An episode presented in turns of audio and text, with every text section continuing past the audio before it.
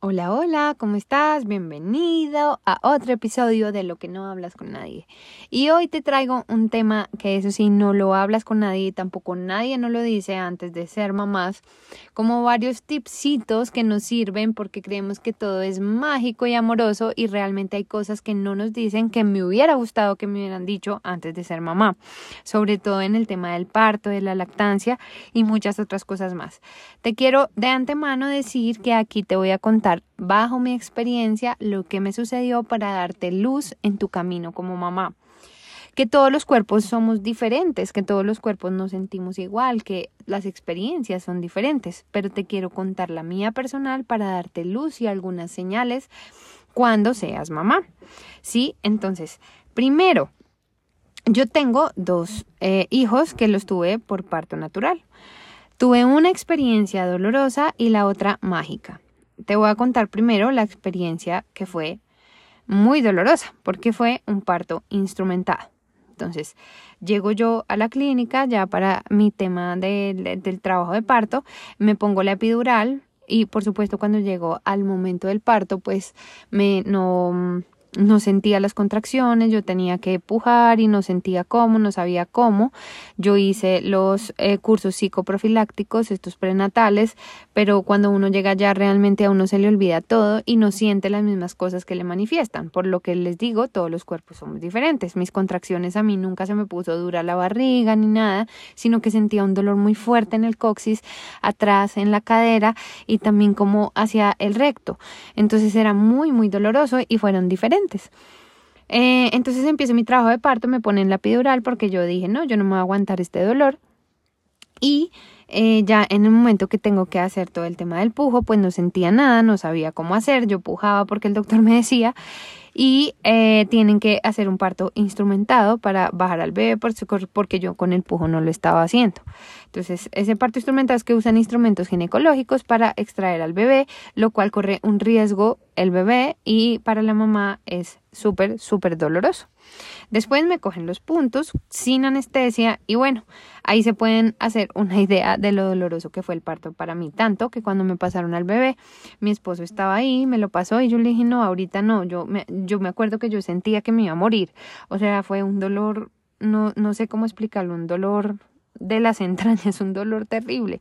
Entonces, bueno, ya después, ahí no ha pasado el dolor, ya el posparto, las primeras idas al baño, el poderse sentar, el poderse muchas cosas que necesitamos como mujeres que con incontinencia, varios, varios meses, casi año.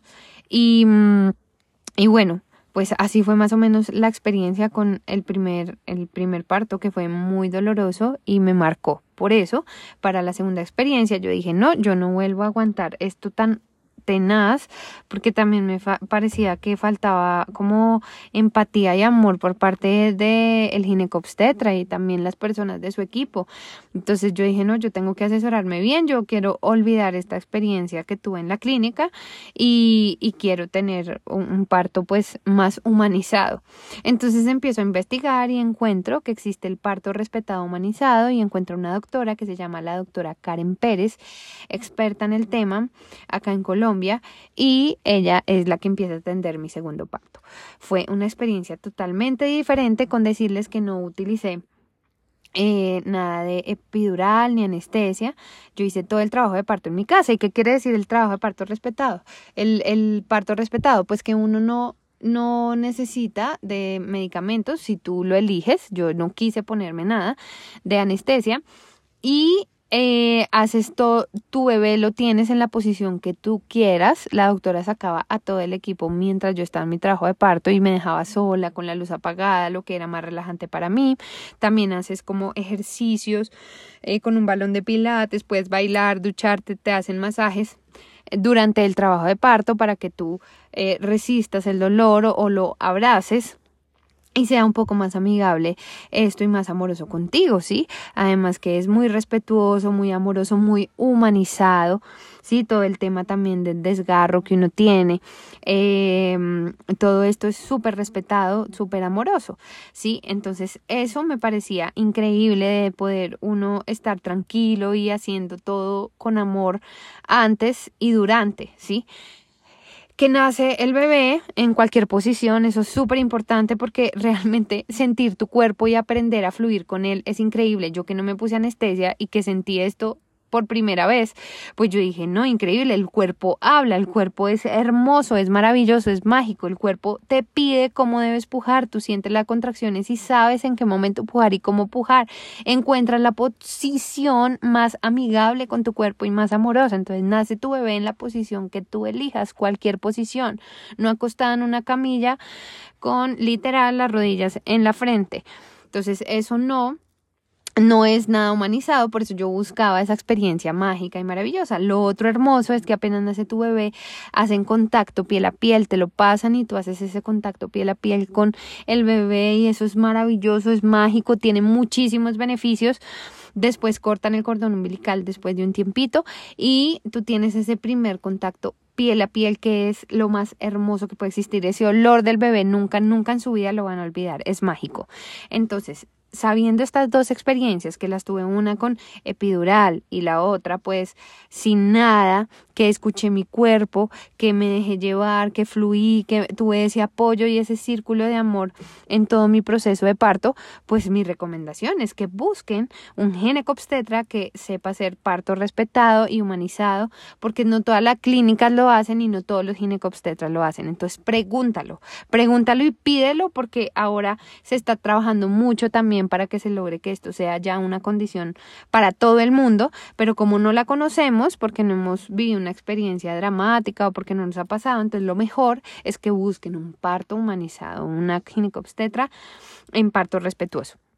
Eso es súper importante. Ahora está muy a la luz también las dulas, que son estas personas que nos acompañan en el pre y el post del parto, con masajes, con acompañamiento, con todas estas cosas que tienen experiencia en partos y nos apoya mucho. Si tienen la posibilidad, también una dula es una gran bendición. El segundo tema en el que quiero darte luz es en la lactancia. La lactancia nos muestran en las películas ese cuento de hadas que primero nace el bebé y uno se da un beso con el esposo y qué felicidad. Bueno, ya se dieron cuenta que no fue así en mi caso. Y lo segundo es la lactancia también, como que no duele, como que es hermoso, sí, el vínculo es maravilloso, pero eso es lo más doloroso que he sentido en mi vida, ¿sí? Después del parto, o sea, yo creo que duele más del parto que el parto, la lactancia porque si no lo haces bien desde el principio, si el bebé no te agarra perfectamente el seno, si no tiene un buen agarre desde el principio, obviamente vas a tener muchas laceraciones, mucho dolor en tus senos y eso es traumático, o sea, es muy doloroso.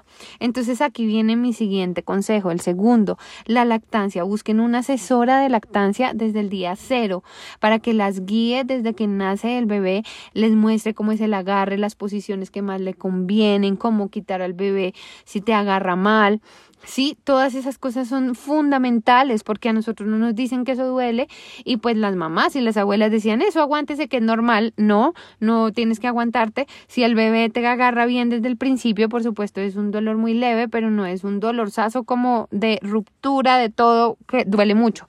Entonces asesórense, busquen una asesora de lactancia desde el día cero, que es muy importante. Si el bebé te agarra bien desde el principio, no te debe doler y vas a disfrutar de la lactancia desde el día cero. Pero si no, entonces después va a ser muy, muy doloroso, no la vas a disfrutar y a veces desistimos de la lactancia o ya buscamos ayuda como me pasó a mí después. Entonces siempre, siempre les aconsejo que la asesora de lactancia desde el día uno es fundamental. Lo tercero es que a mí me pasó con mi segundo hijo que se me deshidrató la primera noche en la clínica y se le bajó el potasio y tuvo que estar en cuidados intensivos una semana. ¿Por qué se me deshidrató?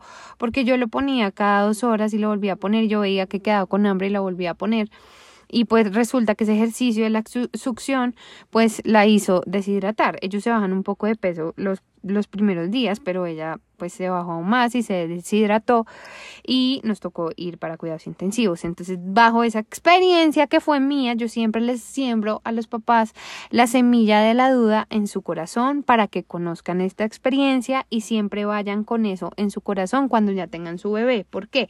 Porque lo que yo sugiero es que siempre primero ponerle el seno, ¿sí? Y que el bebé cada dos horas come, recién nacido, y le pones el cenito cada dos horas, pero después le complementas así sea una onza para saber y asegurarte que comió, ¿sí? Porque como no sabes cuánta leche te está saliendo, pues obviamente no sabes cuánto está succionando el bebé. Entonces, lo que yo siempre les sugiero es que se aseguren que coma, que ustedes vean que comió. Entonces, ¿cómo se hace eso? Pues con un complemento. Por supuesto, hay que asesorarse de la asesora de lactancia y del pediatra y de las personas que están en la clínica. Pero yo lo que hago es sembrarles el beneficio de la duda en su corazón para que tengan eso presente. De siempre tener presente se puede complementar, garanticemos que coma al menos una oncita de tetero, sobre todo los primeros días de vida, para que no pasen por estas experiencias dolorosas y que los niños corran riesgos, pues de, de, deshidratación y demás cosas. Entonces siempre buscar ese complemento después de la lactancia materna exclusiva en la clínica, sobre todo los primeros días, buscar ese complemento que lo dan en todas las clínicas. Ustedes lo piden a las enfermeras ellos tienen complementos alimenticios y se lo dan. Asesórense del pediatra y de la asesora de lactancia, pero tengan eso siempre en su corazón para que no les pase. El cuarto, tener un grupo de apoyo. El grupo de apoyo es súper importante en la casa, sobre todo para los temas de el mantenimiento de la casa, la alimentación, ayudarles a, pues a sostener el bebé o si ustedes necesitan un descansito, eso es muy importante porque es que los primeros meses de vida que somos padres es bien, bien retador, las noches, el día, que la sacada los gases del bebé, son muchas cosas en torno al bebé, entonces no tenemos mucho tiempo para otras cosas, entonces es importante si podemos contar con ese grupo de apoyo, esa persona que nos ayuda en casa. Eh, es muy importante que la tengan y ayuda un montón también para que ustedes se puedan descargar un poquito de esas otras responsabilidades y tener el foco en el bebé. Entonces ese grupo de apoyo es fundamental. Y como último, último consejo, lo que te quiero decir es que cuando somos padres, tenemos que tener conciencia que la relación y la vida se nos transforma. Hay unos cambios bien poderosos. Ya no tenemos tiempo para nosotros, lo que hacíamos antes. Todo cambia porque llegó un nuevo ser angelito a nuestra vida que tenemos que requiere mucha atención y depende de nosotros absolutamente para todo. Entonces, tener esa conciencia de que nuestra vida va a cambiar, se va a transformar. ¿Sí? Se va a transformar nuestra relación, se va a transformar nuestra relación con nosotros, nuestro tiempo para nosotros, nuestro tiempo para la familia, se va a transformar. Entonces, claro, como eso se va a transformar, pues obviamente se van a enfriar muchas cosas como pareja, si lo permites, em, van a pasar muchas cosas alrededor del bebé que lo que yo les sugiero es que tengan siempre esa conciencia y se busque ayuda profesional, un terapeuta, un coach cuando sientas que las cosas no andan tan bien, se están enfriando o uno como mujer tiene muchos cambios emocionales, hormonales, muchos cambios físicos del cuerpo, ¿sí? Que mm, a una nos da muy duro abrazarlos con amor, a otras no, todas reaccionamos diferente, pero es muy importante tener esta alerta y esta conciencia, sobre todo papá y mamá, para que nos apoyemos en todo este proceso de cambios y de transformación. Y si no podemos juntos, pues pedir esa ayuda externa de un profesional que tiene una visión objetiva de la situación y no como de la familia y eso que meten siempre el corazón y no nos pueden orientar como, como específicamente en ciertas cosas. Entonces la ayuda externa es bien, bien importante, sobre todo para la mamá, porque tiene muchos cambios emocionales, hormonales, de vida, del cuerpo, todo al tiempo. Entonces, eh, esa ayuda psicológica, esa ayuda espiritual, esa ayuda emocional, nunca sobra que la tengan presente eh, para que les ayude como pareja, como personas, como mujer, como hombre, como todo, porque la vida realmente se transforma. Entonces, es, es el regalo más maravilloso ser padres, pero ese regalo viene con un combo agrandado de cambios y transformaciones y tenemos que ser muy conscientes de eso y si nos cuesta o nos está dando trabajo em, nuestra relación, vemos que se está enfriando, siempre tener esa ayuda exterior y buscar esa ayuda poderosa que nos da muchísima, muchísima luz. Entonces, para hacer un resumen grande, son cinco puntos que les traje de luz hoy. Uno, el parto respetado, humanizado, buscar el profesional en esto. El segundo, buscar una asesora de lactancia desde el día cero. El tres, tener en cuenta esa luz de eh, darle el complemento al bebé sobre todo los primeros días de vida, pedirlo en la clínica, ese complemento para garantizar y saber cuánto está comiendo.